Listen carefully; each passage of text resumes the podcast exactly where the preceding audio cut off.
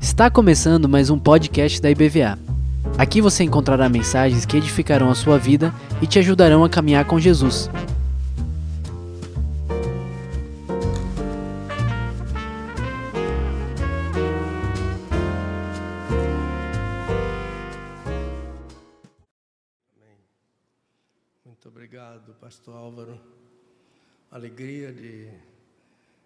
Estar aqui com os irmãos.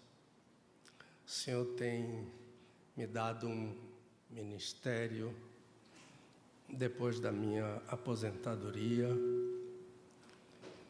Para esse ministério não inclui pastorado de igreja local. Eu pastoreei cinco igrejas ao longo de 44 anos de ministério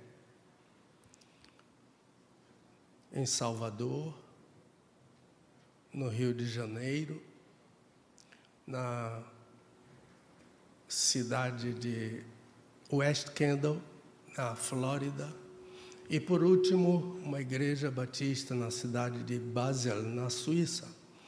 E agora Deus tem me dado a continuação do meu ministério, escrevendo livros, revisando textos da Bíblia com grande temor, mas muito prazer, porque na Bíblia, segundo o livro de Deuteronômio, que o Senhor Jesus citou em sua tentação, quando foi tentado por Satanás, Cada palavra da Bíblia é a palavra de Deus. O revisor tem que ter muito cuidado com cada palavra de Deus. Eu tive um professor que um professor de exegese que ele dizia cada vírgula sagrada. É muito interessante esse tipo de temor ao nosso Deus. E então ah, o ministério de, de ensinar, Seminário do Nordeste, atualmente, e também um programa novo que nós temos que eu gostaria de compartilhar com os irmãos. Todas as sextas-feiras, às 10 horas da manhã, na Rádio Batista, chamada Rede 316 você pode colocar esse aplicativo no seu celular. rede316.com.br, baixar no seu celular. E toda sexta-feira, às 10 horas da manhã, há um programa chamado Desvendando Versículos Difíceis da Bíblia. As pessoas mandam as perguntas para o meu e-mail e então entram numa fila e nós vamos respondendo essas perguntas com ajuda e a misericórdia de Deus. Eu estou acompanhado da minha esposa Dulce, ela está ali quietinha, ali no cantinho dela. Vou pedir para ela ficar em pé. Ela não gosta muito, não, mas ela é tão bonita que. Nós somos casados há 50 anos, temos três filhos e temos nove netos. E como já temos uma netinha casada, daqui a pouco, não é? Bisnetos, né? Para a glória de Deus. Eu gostaria de lembrar aos irmãos que a primeira Bíblia traduzida no Brasil foi traduzida por nós, batistas aquela Bíblia carinhosamente chamada de Bíblia Almeida, revista e corrigida. Essa Bíblia foi impressa no Brasil pelos batistas. A primeira Bíblia impressa no Brasil, totalmente impressa no Brasil, foi impressa pela Convenção Batista Brasileira através da imprensa bíblica brasileira. É motivo de grande alegria. E Logo que essa Bíblia foi lançada, os batistas elegeram uma comissão de teólogos, professores das línguas originais, portanto, hebraico, aramaico e grego, professores de português, de latim, os maiores especialistas do Brasil, iniciaram uma revisão naquela Bíblia. E esta revisão é esta que está comigo aqui, a Bíblia Almeida Revisada, carinhosamente chamada Melhores Textos. Sabem os irmãos, o custo de uma revisão da Bíblia é elevadíssimo. Sabem os irmãos o tempo que se gasta para revisar uma Bíblia? É muito grande. E essa comissão levou 26 anos para revisar a Almeida Revista e Corrigida e nos dar a Almeida Revisada, de acordo com os melhores textos conhecidos hoje da Palavra de Deus. Obrigado, Pastor Álvaro, pelos elogios. Sempre há muita bondade nas pessoas que me elogiam. E uma vez uma pessoa estava fazendo uma apresentação minha em uma igreja, eu tenho um pouquinho de medo de apresentação. Ah, e em, não, foi num, num, numa conferência em uma ordem de pastores. E a pessoa que estava me apresentando disse: Pastor Pedro Moura é o maior hebraísta do Brasil. E um pastor lá gritou: Ele foi meu professor, esse é o maior de todos. E alguém perguntou a ele: O que é que você sabe de hebraico? Ele disse: Nada. Outra coisa que eu me alegrei foi com esse cartaz. Sabe, os irmãos, porque esse cartaz não tem foto dos preletores. E eu vou explicar por quê. Eu fui falar em um encontro de casais e parte do meu ministério é com encontros de casais.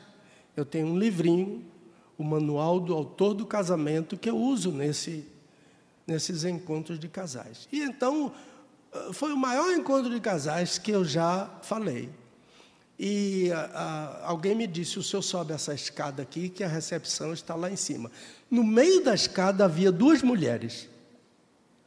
Uma mais idosa e uma bem jovem. E atrás delas, um cartaz com a minha foto, desse tamanho assim o cartaz com a minha foto. E quando eu estava subindo a escada, a, aquela senhora mais idosa perguntou: O senhor é o pastor Pedro Moura? Eu disse: Sou. Ela olhou para o retrato e disse: O senhor é melhor na foto. É por isso que eu não gosto de cartaz com foto. Mas ela estava falando a verdade. Ok. Irmãos, ah, vamos correr, temos 36 minutos. Ah, eu gostaria que você não fechasse a sua Bíblia. Nós vamos fazer uma, uma exegese, e a exegese é quase sempre árida, mas ao depois dessa aridez toda, ah, os frutos são muito grandes para a nossa edificação em amor em Cristo Jesus. Abra em Filipenses capítulo 2. E eu vou ler nessa Bíblia Almeida revisada. Filipenses capítulo 2. Foi o texto que me foi proposto pela igreja. Portanto, se há alguma exortação em Cristo, marque na sua Bíblia essa palavra exortação se alguma consolação de amor, também essa palavra. Se alguma comunhão, também esta palavra do Espírito. Se alguns entranháveis afetos e compaixões, completai o meu gozo, diz Paulo, para que tenhais o mesmo modo de pensar, tendo o mesmo amor, o mesmo ânimo, pensando a mesma coisa. Nada façais por contenda ou por vanglória, mas com humildade cada um considere os outros superiores a si mesmo. Não olhe cada um somente para o que é seu, mas cada qual também para o que é dos outros. Tende em vós aquele sentimento que houve também em Cristo Jesus, o qual, subsistindo em forma de Deus, é muito importante marcar esta palavra forma de Deus. Não considerou ser igual a Deus coisa que se devia aferrar, mas esvaziou-se. A palavra central aqui é esvaziou-se. Kenosis, na língua do Novo Testamento. Mas esvaziou-se a si mesmo, tomando a forma de servo, veja a forma de Deus e forma de servo, tornando-se semelhante aos homens, e, achado na forma de homem, humilhou-se a si mesmo, tornando-se obediente até a morte e morte de cruz. Pelo que também Deus o exaltou soberanamente. Ele deu o nome que é sobre todo nome, para que ao nome de Jesus se dobre todo o joelho dos que estão nos céus e na terra e debaixo da terra, e toda língua confesse que Jesus Cristo é Senhor. Não é Jesus Cristo, é o Senhor. Não, não, não, não, não. Jesus Cristo é Senhor. Eu vou explicar por quê. Para a glória de Deus Pai. Vamos orar? Obrigado, Senhor. Muito obrigado. Porque o Senhor é tão santo e ainda permites que uma pessoa impura, pecadora, use a tua palavra para ensinar. Este sou eu, mas humildemente eu peço misericórdia ao Senhor. Peço ao Senhor também que o Senhor dê a meus irmãos e a minhas irmãs um coração dócil, maleável, para ouvir a tua palavra e para abrigar esta palavra no coração para não pecar contra ti. Usa-nos nesta manhã para abençoar teus filhos e filhas aqui nesta igreja, em nome de Jesus. Amém. Irmãos, há alguns se condicional nesse texto. Observaram isso?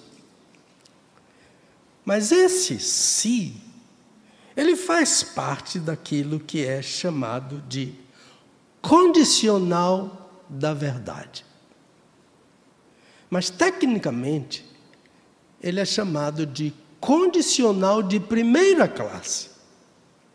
A condicional de primeira classe, quando é usada no Novo Testamento, quem a está usando assume que esta condição é verdadeira. Por isso que Paulo, em 1 aos Tessalonicenses, capítulo 4, versículo 14, ele diz: Porque se cremos que Jesus morreu e ressuscitou. Isso é uma condicional de primeira classe. Paulo assume aqui que os crentes tessalonicenses criam que Jesus morreu e ressuscitou.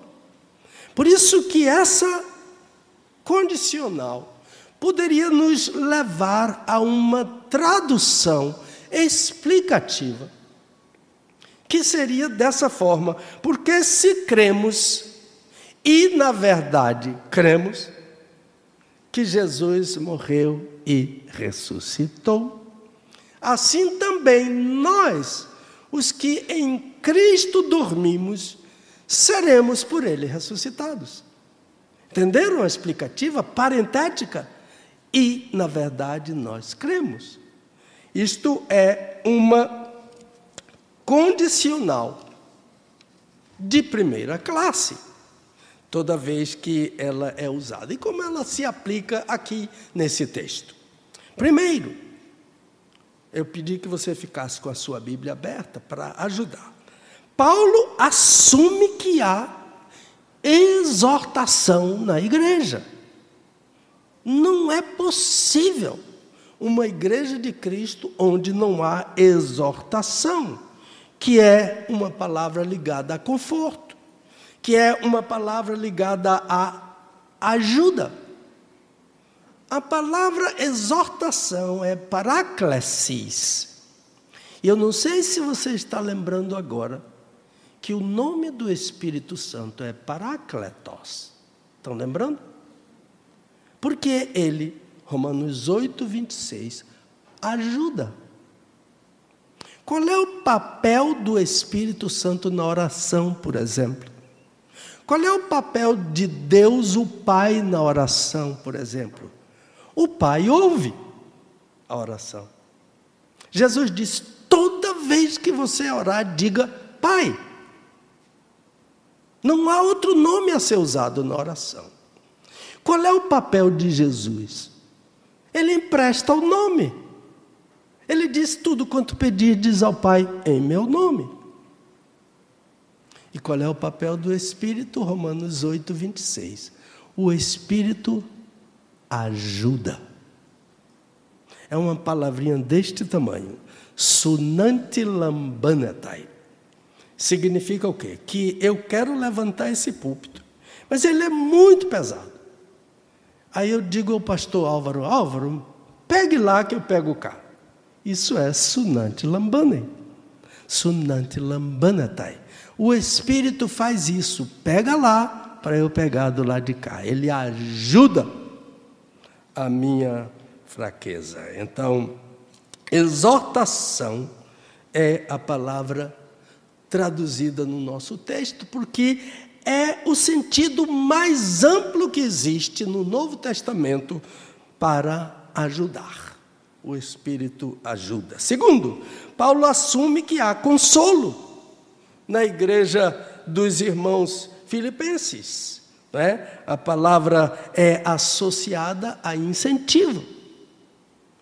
A consolo é uma palavra associada a incentivo.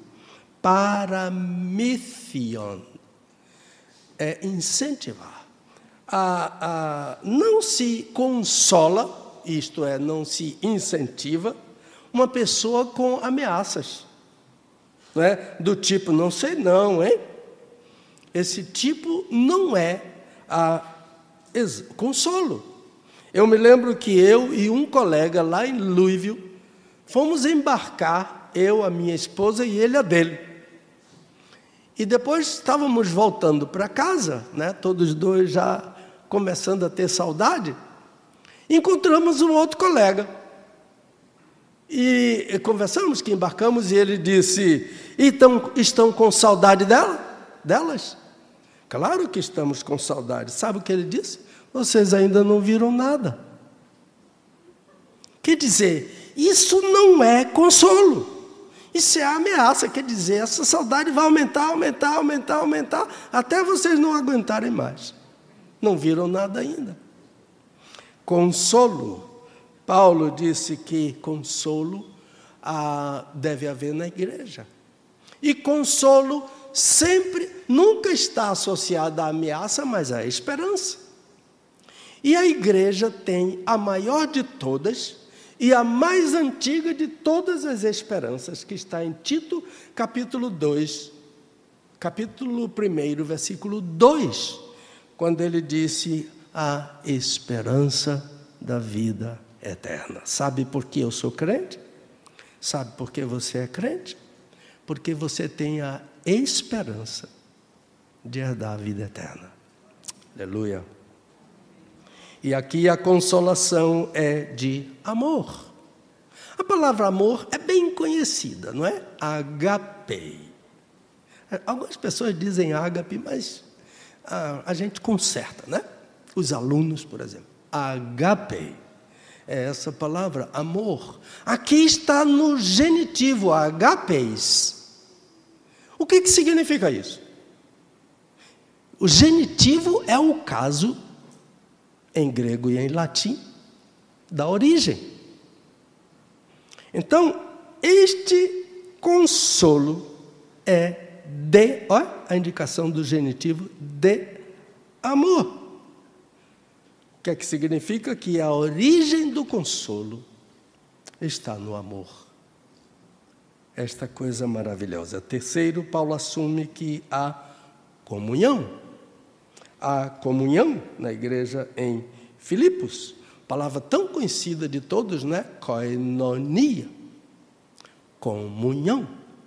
E também um outro genitivo aqui, porque a comunhão é do Espírito. Está lá em 2 Coríntios 13, 13, não é?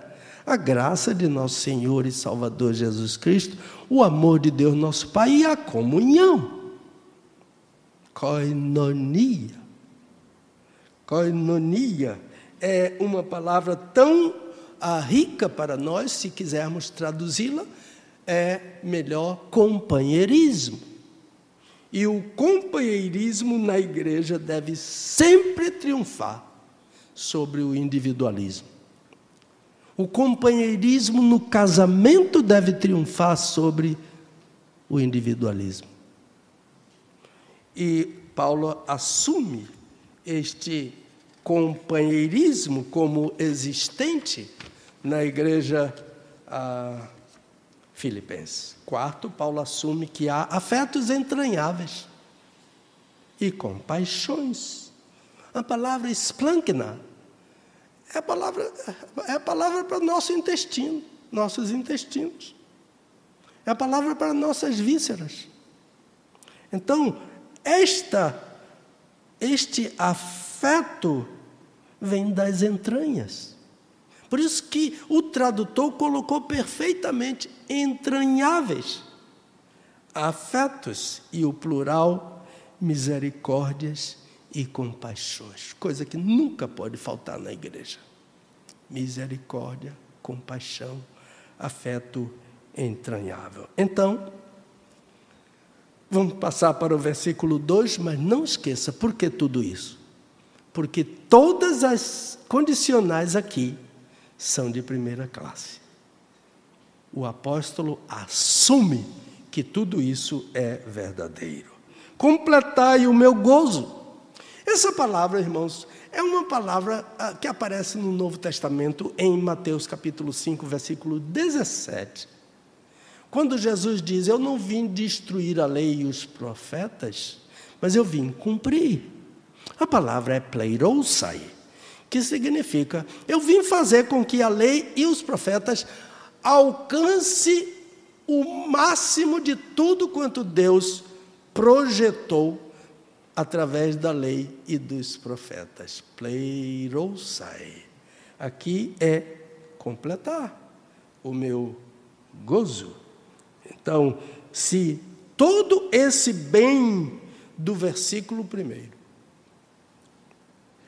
continuar a ser uma realidade na vida da igreja filipense e na vida da igreja em Vilas do Atlântico, a alegria do apóstolo.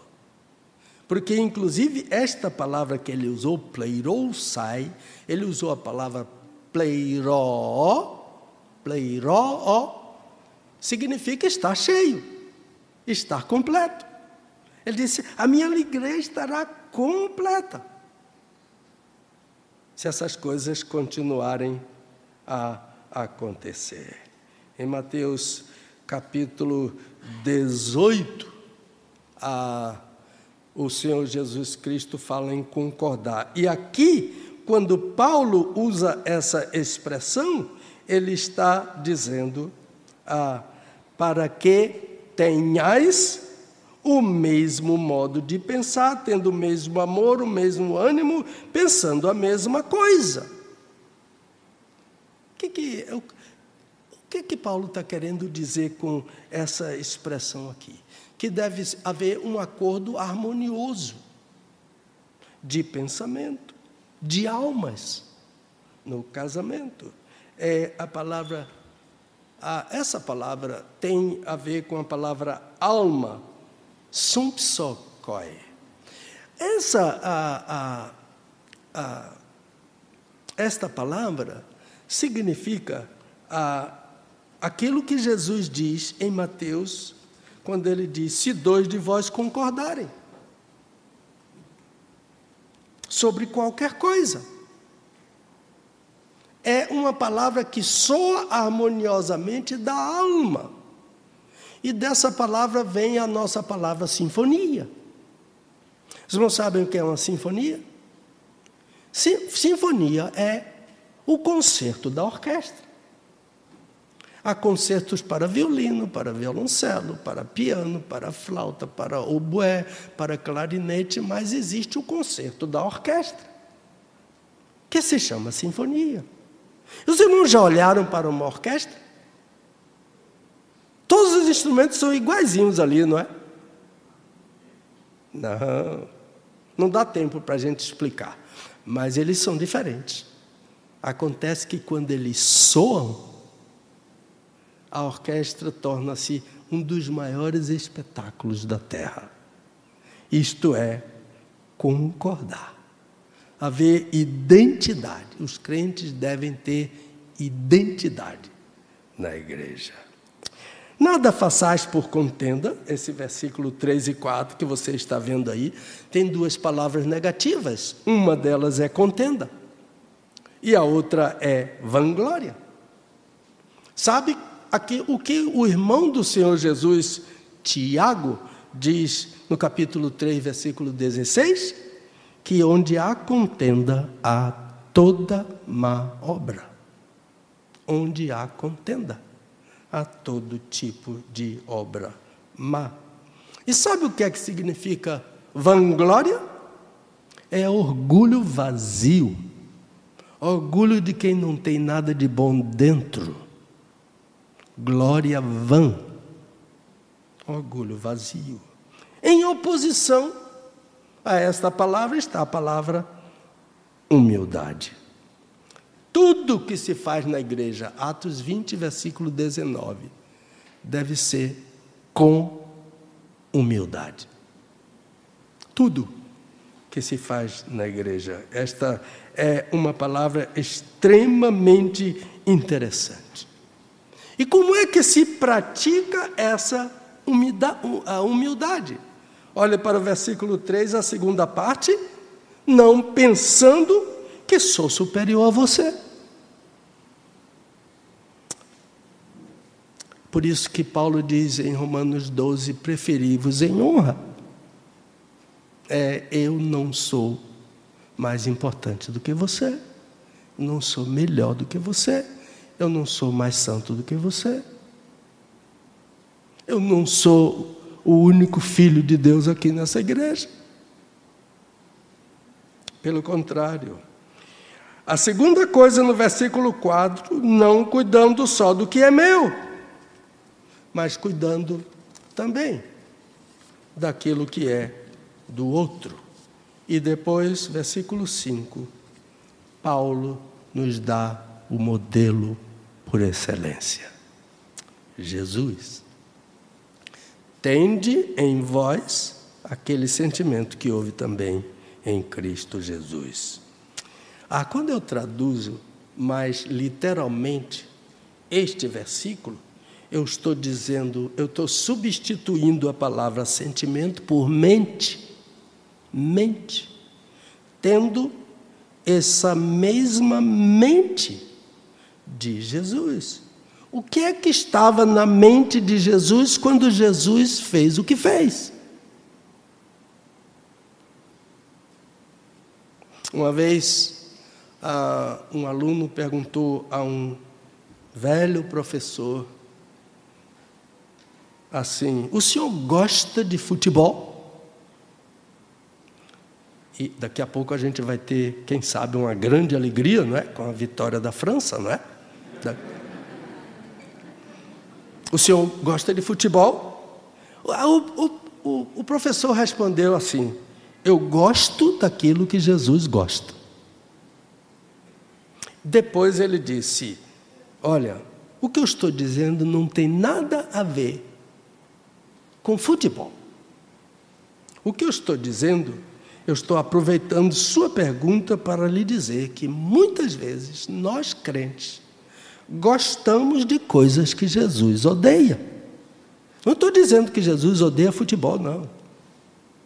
Eu estou dizendo que há coisas que ele odeia e que a gente gosta. Por isso que o professor disse: Eu gosto daquilo que Jesus gosta. Então, Paulo diz que está na mente de Cristo aquilo que é bom para mim. E o Espírito é que me ajuda a saber o que está na mente de Cristo, porque ele sonda. Por exemplo, ao invés de contenda e vanglória, humildade. Por quê? Porque Jesus era humilde. Aprendei de mim que sou humilde, Mateus 11. Outro exemplo, em vez de cuidar só de mim, eu cuido também dos outros. Um dos maiores perseguidores da Igreja de Cristo no primeiro século disse: Estes judeus cuidam deles mesmos e até de nós, seus inimigos. Que coisa impressionante esse testemunho. Versículo 6. Jesus subsistindo em forma de Deus. Quando eu olho para essa palavra forma, o que é que eu penso? Que ele tem a mesma forma, corpo, braço, cabeça. Deus é espírito. Espírito não tem nada disso. Qual é a forma aqui? São os atributos de Deus. Jesus subsistiu, porque Jesus é eterno, antes da fundação do mundo. Ele já tinha os mesmos atributos de Deus, o Pai. A forma divina. Por isso que ele diz em João capítulo 10, versículo 30, eu e o Pai somos um. Mas, por que, que ele é exemplo? Porque ele abriu mão de tudo isso por causa do outro, por causa de mim, que sou você, eu e você, que somos pecadores. Foi o que ele fez para isso? Ele esvaziou-se. É uma palavra muito desejada por mim, mas ela é muito difícil para mim. Kenosis, kenosis significa esvaziamento. Eu quero ser cheio do, do, Espírito. Quantos aqui querem ser cheios do Espírito? Olha que coisa maravilhosa. Mas você sabe que você não pode se encher do Espírito? Eu não posso me encher do Espírito. O que eu posso fazer é me esvaziar para o Espírito me encher. É Ele quem enche. Então, enchei-vos do Espírito Santo. Cuidado, precisamos fazer uma revisãozinha desse texto. Porque ele está na, o verbo está na voz passiva. Sede enchidos. Eu não posso me encher, mas eu posso me esvaziar. Jesus fez isso, mas eu não gosto disso. Por quê? Porque eu sou cheio de direitos. Que mais? Eu sou cheio de razões. Eu não gosto da segunda milha. Andar a segunda milha, isso é lá para Jesus. Eu dou um boi para não entrar numa contenda e uma boiada para não sair dela. Então, o que é que eu estou dizendo com isso? Que eu gosto do velho homem o velho homem. Uma vez um velho pastor puritano, ele disse: Eu todo dia afogava o velho homem. Você não sabe dessa história do velho homem, né? Que Paulo, ah, que o apóstolo Paulo fala, né? Eu todo dia afogava o velho homem, mas eu descobri que ele é um exímio nadador. Ele veio embora de volta. A, o velho homem me diz: perdoar a esposa? Foi ela quem começou. Se ela me disser uma, eu digo duas a ela. Perdoar o marido? Foi ele quem começou. Alguém já leu aqui aquele livro A Cabana? É um livro muito interessante, né? Tem algumas coisas que a gente não concorda, mas é muito interessante. E ele diz que ele perdoou o homem que matou a filhinha dele, depois que Jesus insistiu muito com ele. Solte a garganta dele e deixe que eu trato dele. Você está segurando a garganta de alguém? De quem? Jesus disse: solte, que eu trato com ele, que eu trato com ela. Então, a arrependimento, confissão e pedido de perdão são esvaziamento. Kenosis. Esvaziar. Isso. Mas Jesus não pensou que fui eu que comecei com o pecado. Ah, vão para o inferno. Foi vocês que começaram com o pecado. Já pensou se Jesus dissesse isso? Achado na forma de homem, humilhou-se o esvaziamento de Jesus levou à morte. Sabe também, irmãos, porque eu não quero me esvaziar? Porque isso implica obedecer, e obedecer pode me levar à morte. Uma vez, falando a em um, uma programação de missões em uma igreja, uma senhora me disse à porta: se a minha filha aceitasse o seu apelo para missões, eu morreria. Não quer obedecer. A filha queria, mas ela, mas Jesus obedeceu até a morte. E a morte de Jesus é a minha morte.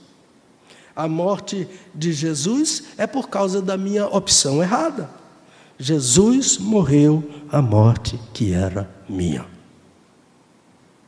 Um dia o doutor Barnhouse, procure uh, ele na, na, na, internet, Donald Gray Barnhouse, um, um pastor presbiteriano, já está na glória, que foi considerado o maior ilustrador de sermões. Um dia ele estava voltando do cemitério com suas duas filhinhas. Ele havia acabado de sepultar a sua esposa. E ele vinha e uma das filhinhas dele perguntou: Papai, Jesus morreu por nós? Ele disse: Sim, minha filha, Jesus morreu. Por todos nós, papai, sim. E por que mamãe morreu? Se Jesus já morreu por ela? Sabe essas perguntas que criança faz que a gente não sabe responder? Ele também não soube. Mas de repente, passou pelo carro dele no sentido contrário uma carreta enorme e escureceu o carro, a sombra da carreta. Ele perguntou para a filhinha dele: Filha, você observou o que foi que aconteceu? Disse: aquela carreta escureceu o nosso carro, papai. Disse: mas foi só a sombra, filha, da carreta. Você queria que, em vez da sombra, a carreta passasse em cima do nosso carro? Ela disse: Que pergunta boba, papai. Ninguém ia ficar vivo. Ele disse: Foi isso que aconteceu. A carreta passou em cima de Jesus. E a sombra passou em cima da mamãe. Ele morreu a minha morte. O peso daquela carreta foi sobre Jesus, não sobre mim. Sobre mim foi somente a sombra. Por isso Deus o exaltou soberanamente, hiper exaltação do Senhor Jesus. E como é que essa exaltação é ensinada aqui? Ele abriu mão da sua divindade, se fez homem. Evidentemente que agora ele está no céu como homem. Jesus é o único homem que está no céu. Não creia em ascensão de ninguém. É falso. Só tem um homem no céu, Jesus, sentado à direita do trono de Deus. E ele recebeu o nome, não é um nome, é o nome. Esse nome é motivo de muita discordância, celeuma, ah, se esse nome é Jesus, se esse nome é Filho, ah, etc. Alguns pensam que esse nome é Filho, porque Deus só tem um filho. Nós todos somos adotados por causa da adoção do filho. Então, a terceira coisa é: Deus disse, diante do meu filho, todo joelho se dobre. Diante do meu filho, toda língua confesse. Isso não é só para a igreja, não, o mundo todo, quem quer e quem não quer. Quem se dobra e quem não se dobra, vai se dobrar um dia. Diante do Filho de Deus, joelhos que se dobram em adoração, línguas que proferem que Jesus é Senhor. Por que, que eu disse que Jesus não é o Senhor? É porque aqui o, o apóstolo Paulo usou a expressão que foi traduzida na Septuaginta. Kyrios. E como os judeus não pronunciavam o nome inefável de Deus, aquelas quatro letrinhas, Y, H, W, H, que ninguém sabe pronunciar, como os judeus não pronunciavam esse nome, a Septuaginta usou a palavra Kyrios, que significa Senhor no lugar do tetragrama sagrado, quatro letras. E então, o que o autor Paulo está dizendo é que Jesus é aquelas quatro letrinhas. Que Jesus é Deus. Então, e toda vez que eu digo que Jesus é Senhor, eu glorifico a Deus, o Pai.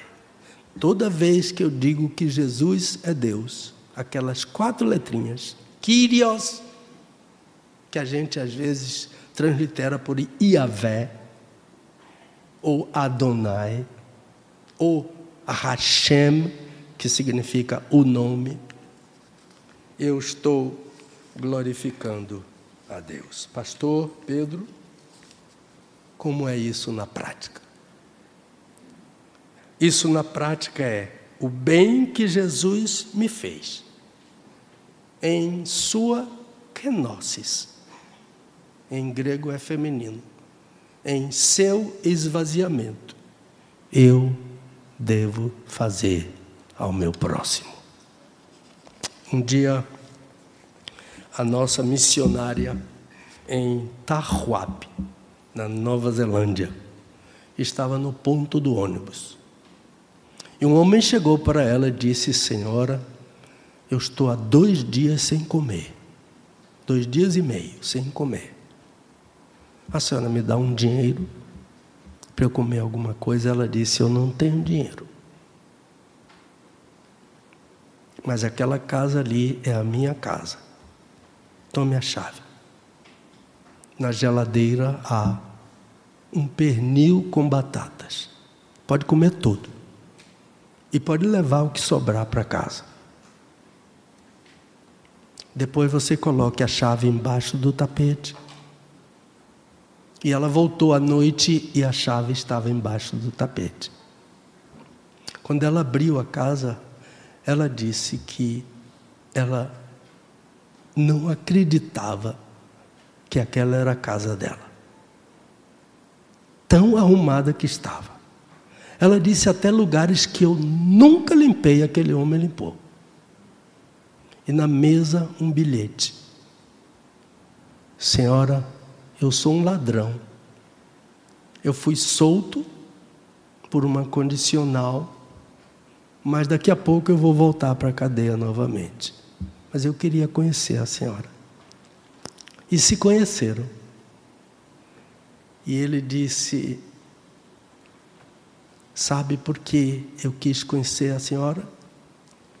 Porque ninguém nunca me amou como a senhora me amou. Ela disse: Você acha que eu lhe entreguei a chave da minha casa sem temor? Não, eu tive muito medo. Mas eu fiz por amor a Jesus. E aquele homem se converteu maravilhosamente.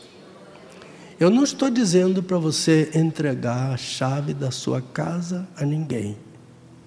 Eu estou dizendo que você pode fazer todo o bem que Jesus fez por você, por outra pessoa. Mas você e eu precisamos nos esvaziar de nós mesmos. Curve a sua cabeça. Pai,